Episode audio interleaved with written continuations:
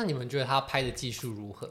呃，他是让你跟他的羊驼拍照，哦，他不负责长进，他也可以长进，但是应该是没有特别厉害或什么的，对，就是比较相信非亚洲人的拍照技巧，没错没错。如果要拍的好看，你可能还是要找周围的亚洲面孔，对，或者是拿着大台相机的人，嗯。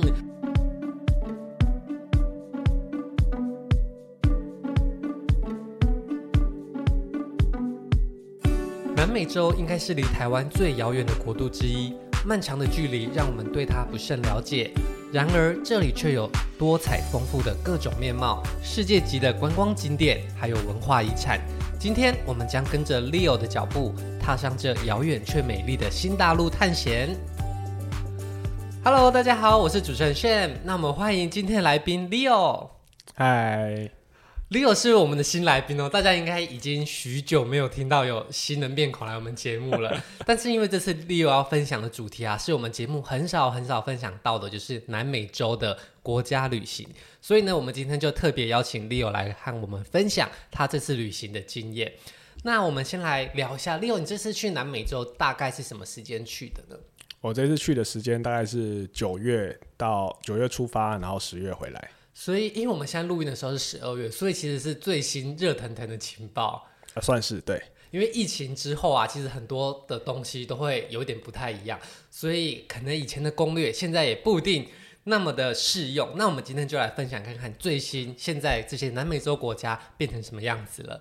那这次 Leo 你去了哪一些南美洲的国家呢？呃，我们这次主要把重点放在秘鲁、玻利维亚，还有智利的复活节岛。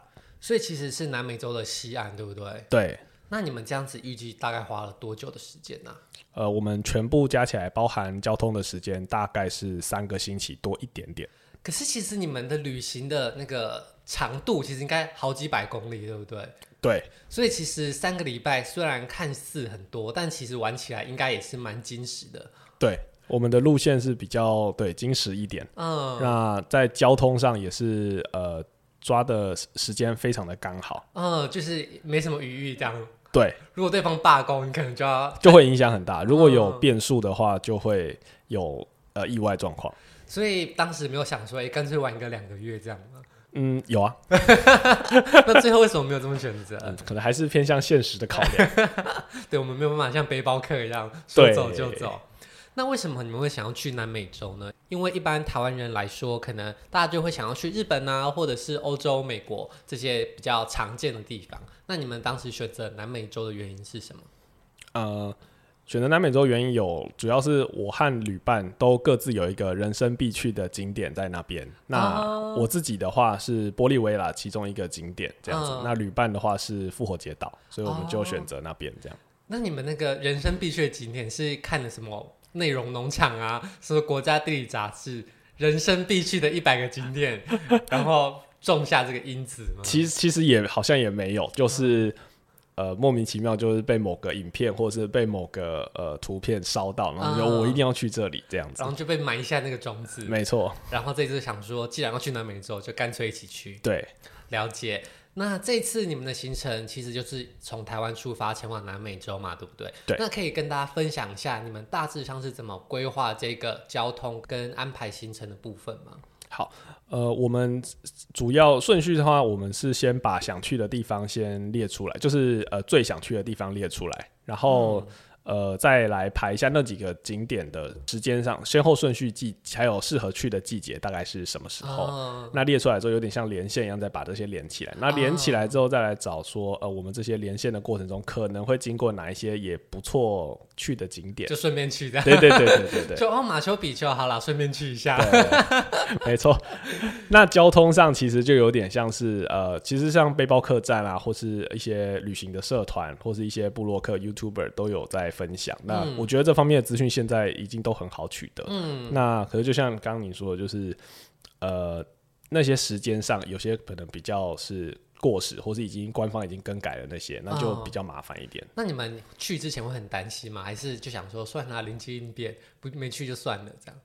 嗯，或多或少会有点担心啦，因为毕竟呃语言还还是一个隔阂，哦，然后会多少会有一点点担心。哎，南美洲应该大部分是讲西班牙文，对？那你们是会讲的吗？呃，我本人会讲一点点，但是没有到非常的就是我只能点餐的程度。哦，但如果会点餐，其实还不错嘞，所以难怪也是稍微有一点点觉得好像还可以这样子。对，但实际上到了之后，还是觉得似乎远远不够。至少看得出来出口在哪里，警察局在哪里，这样就可以了。对对对，但是像是呃，在过境的时候，还是会有一点麻烦啊，因为我我。就是半个文盲，那填表格啊，哦、他们有一些，比如说像玻利维亚，可能的文件上就不一定有英文的文字、哦、啊。他们没有提供英文，他们不是在美国下面而已吗？嗯，但就是可能他的纸本上只有一个西文这样子，嗯、就美国势力还没有深入到那么里面。对对对对。好，那到南美洲其实有一个很大的障碍，就是他光坐飞机就要坐蛮远的，而且台湾是不是没有直飞南美洲的班机呀、啊？对，没有，连连中美洲都没有，所以势必。得从美国转机啊，所以你们当时是怎么搭飞机的？呃，我你们是从台北出发，所以是呃经过转机前往美国的洛杉矶，然后再从洛杉矶呃飞往南美洲的秘鲁这样子。那这部分的话可以选择直飞或转机，直飞的话就是可以直接到秘鲁，那转机的话，但是价格比较便宜，但是会经过中美洲去转机。哦，所以美国到秘鲁还可以再转一次就对了。对那这样子的票价，你觉得如果飞到南美洲没有搭商务舱啊，或者是停留太多地方的话，一般大概可以抓到的机票价格会到多少钱？呃，如果是从就是台湾到美国这一段先不算，因为这段直飞的话，可能各个航空公司又不一样。哦、但如果从美国出发的话，直飞班机到秘鲁，呃，价格我那时候看是台币大约两万多块。来回吗？呃，单程哦，单程，单程两万多块。哇，那到南美洲真的是一个门槛蛮高的，但它是传统航空，嗯，的直飞。那是如果经过转机的话，也是传统航空，然后经过中美洲转机是呃七千到九千块台币左右。哦，那真的是便宜蛮多的。对，但如果你还要加上台湾飞到美国这一段，其实光机票可能就要飞到五万多块左右了。哦，可能有，对，嗯，所以大家。如果还没有机会自己亲自飞过去的话，就先听一下 Leo 的分享。我本人也还没去过，但是我觉得坐飞机好远哦，感觉有一点，点。对，飞行时间真的蛮远。那这一次呢，你的首站呢就是在秘鲁。好，那秘鲁应该不是你跟你的旅伴的首选，就是一个经过的地方，对不对？呃，这样讲好像有点不太对不起，秘鲁。对，对对。但是没错，但是秘鲁啊，它也有非常著名的景点。那最多人了解的应该就是马丘比丘这个地方。我们节目曾经在很久以前有介绍过马丘比丘哦。那如果对这个地方有兴趣的人，也可以回去搜寻一下。好，那这一次我们要请 Leo 来分享的是，在马丘比丘附近也有另外一个，它算是比较新的景点哦，它叫做彩虹山，对不对？对。那我们可以稍微先介绍一下，为什么它叫彩虹山吗？它是到底是多彩虹？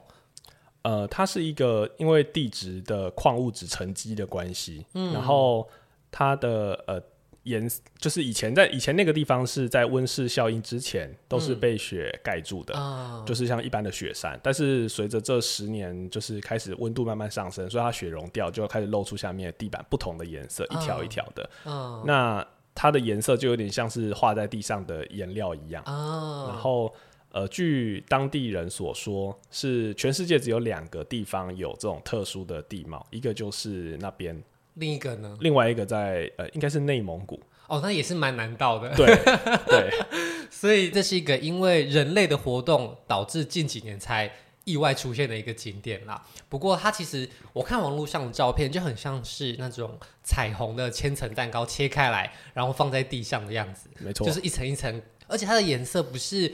真的大地色的，它是真的很鲜艳的不同的颜色，对不对？对，它是有红色、绿色、咖啡色，然后应该说不同层次的红色跟紫色都有。嗯、对，不过我看网络上照片有点鲜艳到很惊人，那实际上看起来它的颜色是不是也真的有这么的亮丽呢？呃，有一些当然是它有调过色，所以看起来很像是呃，就是真的非常鲜艳这样。但实际上看到的时候还是很蛮。取决于天气怎么样，因为如果是大太阳出来的时候，确实是蛮明显的。嗯，那实际上如果说是有云层的情况下，我觉得还是算蛮漂亮的，啊、但是不至于到我鲜艳到很像是就 Windows 的桌布这样子。所以如果你想要拍出 Windows 的样子，还是需要自己的一些科技努力。是是，是是。好，那我们就来介绍一下到底要怎么拜访彩虹山这个景点。之前在前面的节目也有分享过，秘鲁啊，它的首都是利马，但是其实大部分的著名的景点是需要先到库斯科这个地方的。那你这次的旅行也是从库斯科出发往这个彩虹山吗？没错，呃，我们是以库斯科为据点，然后去了呃周边的一些其他景点，包含马丘比丘，还有这个、嗯、呃彩虹山维尼昆卡这样子。嗯、那从库斯科到维尼昆卡可以找当地的团，嗯、那我们这次就是找这种一日团，嗯，然后车程的话，单程大约是两个半小时、哦、到三个小时不等。所以你们也是到了当地才开始找，还是你们在台湾就有先订好？我们是在。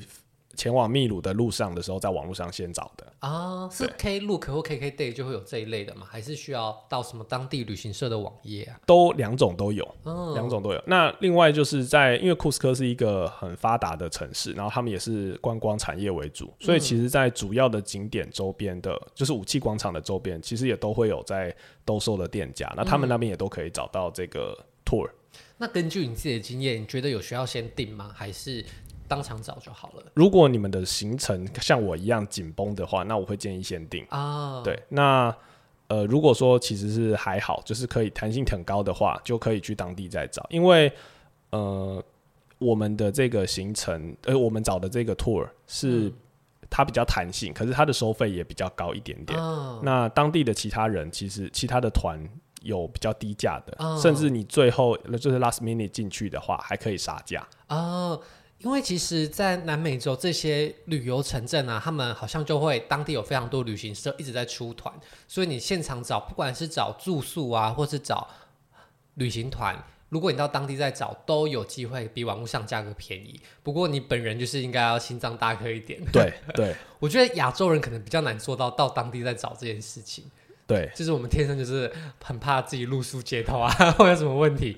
好，所以大家可以评估看看，如果你是那种很有经验的自助冒险者，或就是觉得哎、我随地而安，那就是可以当地找啊。如果你就是希望行程可以按照规划的话，其实网络上也是可以先订的。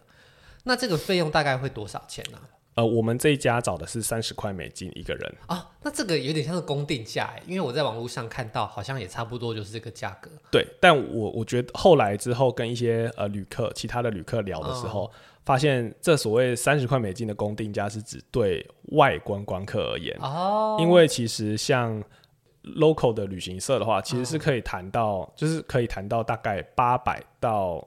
六百台币左右的一个 range 哦，就是还可以再更便宜就对了。对，所以三十就是一个公定的行情价，哦，但实际上都可以再往下。不过你就要看个人的议价能力，跟你是不是敢当地再继续找这样子。对，没错。那你们一日游行程大概是几点开始啊？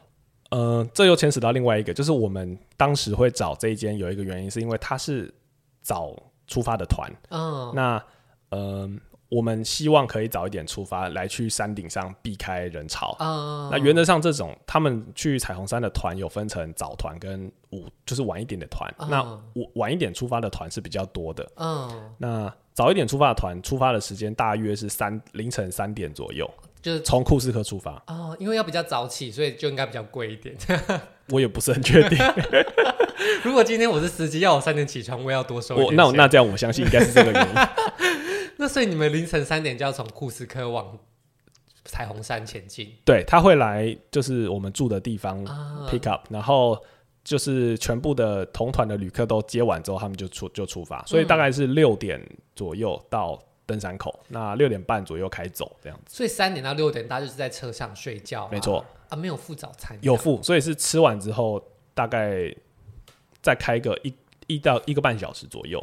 那这个山路或这个车坐起来还 OK 吗？我自己是觉得还蛮 OK 的，有一点像是小巴啊，就是七人座、九人座那种。对对对对。那到了门口之后，据说啊，那边还是需要有入场费。那你们这个是有包含在团费里的吗？对，大部分的团都是有包含入场费，至少会包含这个彩虹山的入场费，嗯、因为它旁边其实还有另外一个景点。如果有的有的团会带你去，有的团不一定会。哦，了解。所以。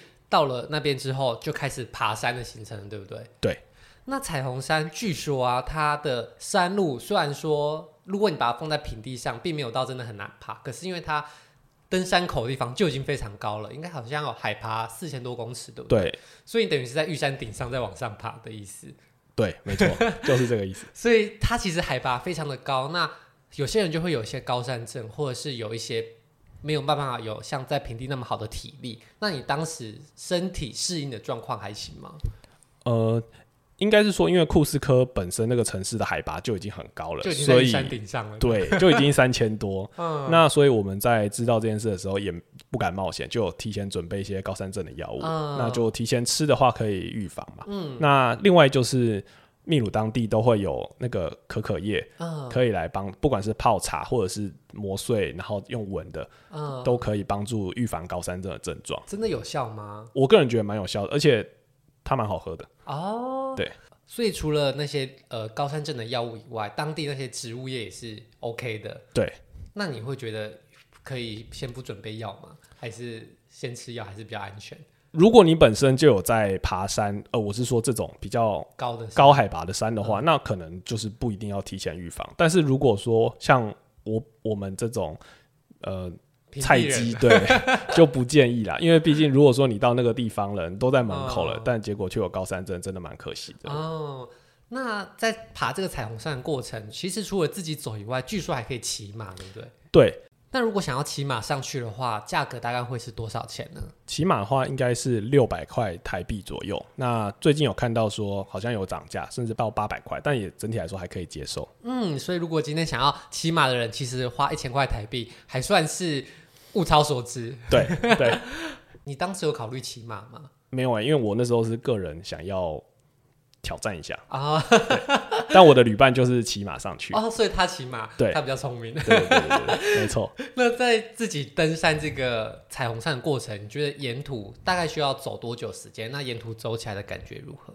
呃，它总共分三个阶段，然后骑马只能骑到第三阶段的开始的起点。啊那第一阶段是平路，大概二十到二十五分钟。嗯，然后这一段比较像暖身。嗯，然后第二阶段是平缓的缓坡，缓上坡。对，缓、呃、应该说它会平的，然后上去一点点，再平的，再上去一点点。哦、这一段大概四十分钟左右。那你走这两段的时候，你都是很顺利的吗？没有，到第二阶段的时候开始会有点喘。嗯、第一阶段的时候还可以跟同行的人聊天啊什么的。嗯、对，第二阶段大家就比较。话越来越少，对，开始都看自己的脚而已。对对对，那第三阶段的时候，就会看到大家有人下，就是下马的人开始在那边也一起走。那、嗯啊、这一段的话就是全上坡，嗯、那大概二十五分钟左右，这个是你没有停下来休息的情况下，但这一段是几乎大家都会停一下停一下这样子，嗯、因为真的蛮陡，而且会很喘。那你大概是走到第几分钟的时候会想要骑马？我在第三阶段到第三阶段一半的时候开始会觉得哦，好想骑马，可是这里也不能骑马。对，可是我据说啊，他在沿路上好像可能在前面比较缓的时候，如果有些人临时反悔想要上马，好像也会有马停在旁边让。没错，对不对？但我后来发现这件事有一个呃，我事先不知道的状况，就是因为我们是早团，嗯、所以在路上不会有马，所有的马都在入口等我，哦、等着接我们。哦对，是那时候马都还在前面，所以没有中间 pick up 的。对对对，就是呃，所有的马都还在起点。那没你走到一半的时候，原则上所有的马都要么在你前面，要么在你后面，嗯，不会有在半路要下山的马，所以你就没有没有办法反悔。对。那走这第三段的时候，因为你的旅伴也下马了嘛，那他走起来，他经过了前面的休息，会不会走起来比较有力？还是你觉得下马反而开始走会更不习惯？看起来好像没有比较好，因为第三阶段真的太难了。嗯，对。那好不容易走到这个顶点啊，你看到的风景是什么样子？哦，是真的蛮棒的。大概你们到顶端的时候是几点呢？到上面的时候差不多是七点四十五到八点之间。那应该上面的人不多，对不对？对，就非常的少。嗯，原则上，呃，那个那是一个有点像是，其实，在台湾登。就是山顶的那样有一个小平台，啊、然后那个平台也大概就是，嗯，大概二十个旅客左右，嗯，包含我这一团的八个人，嗯，那再加上一些当地的原住民，他们在那边卖一些小东西，啊，加一加也不会超过三十个人，所以其实人比较少就可以好好的拍照，没错没错。那好像当地也会有人在那边帮你收费，然后拍照，甚至你们去的时候有这样子的人在吗？有，就是他们会有带着。那个南美洲的特产羊驼，然后有帮他们装饰这样子。哦、那其实，在那个地点下看起来蛮，就是跟那个氛围很搭，哦、所以其实是蛮可以，就是可以拍照。嗯、那价格上，我觉得也蛮可以接受的。嗯，大概台币的话就几十块钱吧。那你们觉得他拍的技术如何？呃，他是让你跟他的羊驼拍照，哦，他不负责只长进，他也可以长进，但是。应该是没有特别厉害或什么的，对，就是比较相信非亚洲人的拍照技巧。没错没错，如果要拍的好看，你可能还是要找周围的亚洲面孔，对，或者是拿着大台相机的人。嗯，而且据说，因为如果你是比较晚上去啊，人就会超级多，所以你在那边拍照的时候可能。就时间会蛮赶的。那如果很早上去，你们顺利的避开人潮，就可以比较尽情的拍照，对不对？应该是说早团跟晚团都有其优点。早团的话就是人很少，嗯、所以原则上就是你想怎么拍就怎么拍。那你不需要避开人潮，不需要避开人头，嗯、你怎么拍就是羊驼、你跟风景。嗯、但是缺点是早上的时候天气可能比较不好，哦、尤其会有云层或者是有雾等等。像我们那时候也是有碰到有雾的情况，嗯、就要等一下。嗯、那我有另外一朋友，他是晚团上去的。他到上山顶的时候，大约是十一点。那、嗯、那时候就是阳光普照的状态，嗯、完全不会有云，但是就人山人海，哦、上面的人潮就像夜市一样。所以就要看大家是想要选择哪一种方法了，就对了。对，好，那呃，在上面拍完照之后，那这个照片应该可以提供给我们的。听众看一下，可以可以可以。如果说大家好奇的话，可以看我们的 IG 哈，我们可能有一天更新的时候 就会把照片放上去。那看起来呢，应该就是在一个高原那种红色的山脉上，有一个像蛋糕形状、很多颜色的山，对不对？对对对。好，就有很空旷的风景，跟可爱的羊驼，跟你本人。好，对。所以如果想要拍到这种精彩照片的话，就可以试试看。花一天的时间前往彩虹山。那刚刚提到在彩虹山旁边呢，还有一个额外的景点。那这个景点可以跟大家分享一下是什么吗？那个景点叫做红谷，嗯，谷是山谷的谷。那它其实是属于当地的另外一个家族所有的土地，所以它的入场费是需要另外付的。哦，所以彩虹山其实也是一个家族的地。对。然后另红谷是另外一个，要跟他拼场就对了。呃，对，所以他入场费是另外付。那有一些团他会把这个景点当做呃加值景点，就你如果再多付十块的呃秘鲁币 Soles 的话，嗯、就可以顺路去过去这样。嗯、那他他其实是从呃彩虹山的第三阶段的起点那个地方开始走另外一条岔路过去，哦、所以是顺路的概念。哦、那走过去大概二十分钟，而且。坡度蛮平的，嗯，就是不会太困难。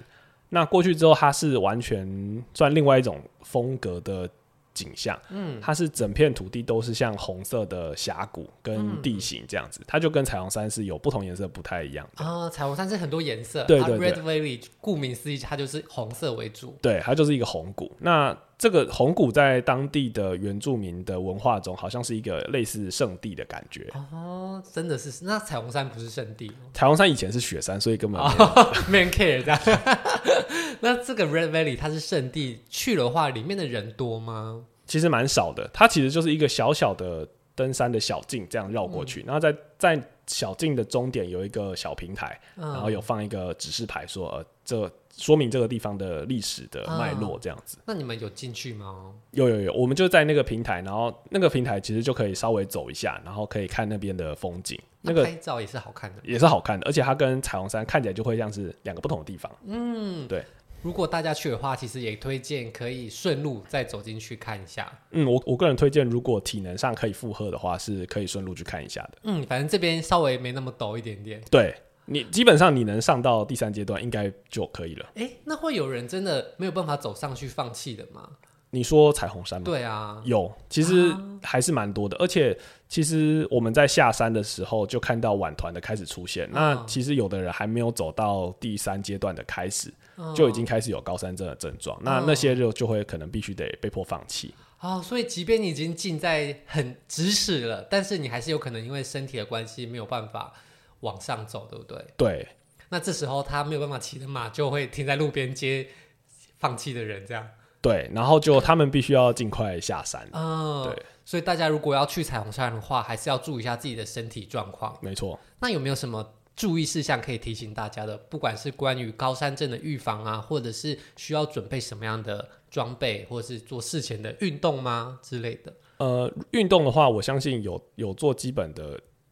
心肺训练，对，应该还可以。嗯，那另外就是呃，可以去看一下旅游门诊啊，高山症的药物，嗯，这个我相信就是可以以防万一。嗯，那另外就是当地有一个，嗯、呃，我也不知道它叫什么名字，它有一个小罐的，有点像我们的绿油精那种大小的油，嗯，导游都叫它是魔法小药水，它会让倒倒一点在你的手上，嗯，然后搓揉大概五秒。然后拍两下，嗯，放在鼻子下面闻，嗯，那那个药水的味道还有它的成分，可以帮助预防或是甚至减缓高山症的症状。这样子，它闻起来是什么香味？有点像百灵油，哦，但是再刺鼻一点点，但那个刺鼻不是臭的刺鼻。哦，对，所以你当时有闻这个有？有有有，到是有效的。领队有提供有，我觉得蛮有效，而且它。呃，如果对百灵油或绿油精的味道不排斥的话，甚至会觉得它蛮香的。啊、我们后来就有买两罐，所以也是跟那个导游买吗？没有没有，我们下山的时候看到就买了。我想说，这导游也是蛮厉害的，兼做生意这样子。对对对，我有点好奇，高山症发生的时候，那个感觉是怎么样？通常会有头痛是最明显的、嗯。如果有头痛，就表示开始要注意了，因为是第、嗯、第一个出现的症状，就是微微的头开始抽痛。对对对对对。那再来呢？再来可能会咳嗽，然后最严重的话就是会有粉红色泡沫痰，那这个就比较危险，哦，这个真的要紧急赶快下山下到平地，甚至要去就医了。哦，但我我们呃跟一些比较有经验的登山客在聊的时候，他们会说，只要有头痛的时候就不要再动了，所以就是先在原地休息。休息。对，那如果有减缓，再你再考虑要不要继续，哦。那如果没有减缓，你就就要下去了。所以，当你头痛的时候，你就要赶快闻你手上那个魔法精油的味道，吸两下，神清气爽，才能继续走。喝一点茶，吃一点药之类的。哦，或者嚼那个骨科叶的叶子。没错。好，那除了高山症以外，你觉得会不会推荐大家带一些登山证，或是有些人说需要带氧气瓶去那边吸？氧气瓶应该是不需要，因为呃，那个团的领队都会备着。嗯。那。登山杖的话就看人，他如果要的话，其实在库斯科当地也有很多可以租借的那个店家。嗯，那我们自己的话是没有带，因为想说到真的有需要的话再租就可以。所以总结起来，感觉你们体力其实还蛮好的。嗯，可能就是一般人啦，我觉得我不敢说体力很好，但是我觉得是一般人。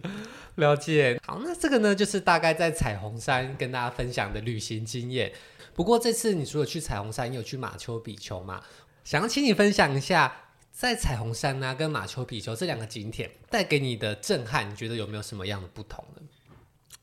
差蛮多的，嗯，他们是我只能说他们是不同风格的地方。嗯，那马丘比丘对我来说比较像是它厉害的，并不一定是景，而是那个背后的文化和历史的脉络，哦，就是啊，这里有一个曾经是古文明的的。